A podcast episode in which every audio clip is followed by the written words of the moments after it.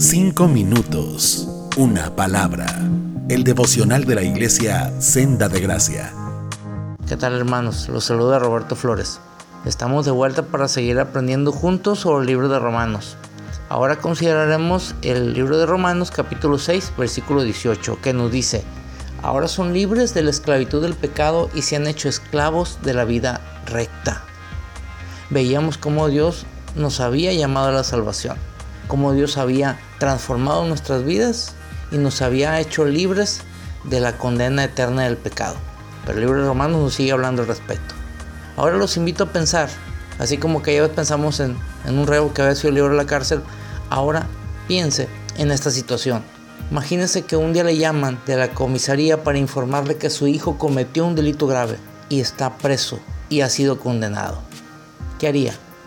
Dejaría a su hijo en la cárcel para que aprenda la lección. Eso solo sucede en las películas. Seguro que haría lo imposible por sacar a su hijo de la cárcel, por rescatarlo de ese lugar.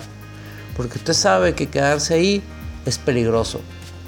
Y no solo lo sacaría de la cárcel, sino que se aseguraría de que no volviera a delinquir. Porque de seguir ese camino, su hijo pudiera perder la vida.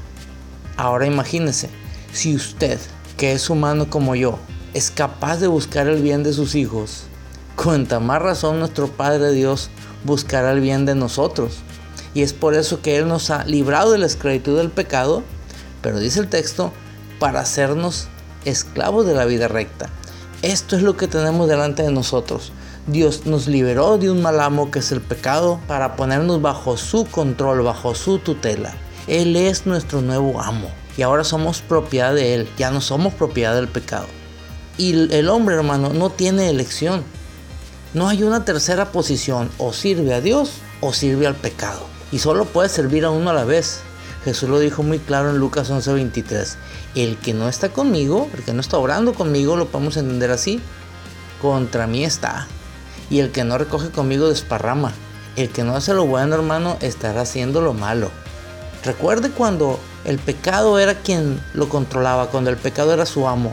¿Cómo hacíamos las cosas? Hacíamos lo que nos venía en gana, sin pensar en las consecuencias. Estábamos bajo el justo juicio de Dios.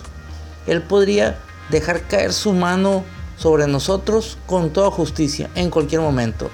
La ira, la mentira, el odio, la ambición, la lujuria eran las cosas que nosotros buscábamos hacer. Gálatas 5, 19 y 21 nos da una larga lista detallada de nuestros antiguos costumbres y deseos. Buscamos estas cosas y las disfrutamos como el fumador disfruta el cigarro que sabe que lo matará de cáncer. Y ahora que somos hechos libres del pecado, somos libres para servir a la justicia de Dios. ¿Cómo luce nuestra vida cuando Dios es nuestro amo? ¿Qué buscamos hacer? ¿Qué hacemos que no hacíamos antes? ¿Qué deseos y motivaciones ha puesto Dios en nosotros?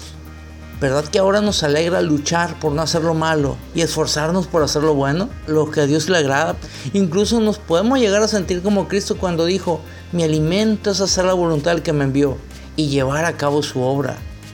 Este nuevo deseo en nosotros es lo que constituye nuestra verdadera libertad. Buscar agradar a quien nos libró de la condena eterna.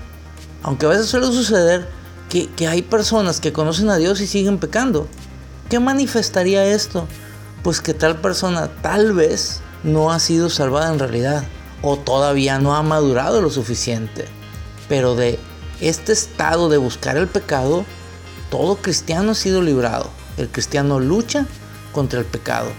Y Dios sigue haciendo su obra en nosotros para mantenernos en este propósito. ¿Cómo lo hace? Al darnos su palabra para fortalecer nuestra mente y nuestro corazón su Espíritu Santo para guiarnos y su iglesia para cultivar nuestra libertad. Meditemos en las palabras del, apóstol Pablo en Gálatas 5:13.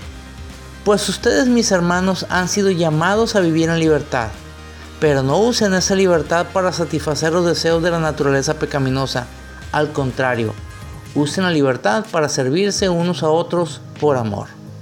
Hermanos, Dios los bendiga. Hasta pronto. Cinco minutos una palabra.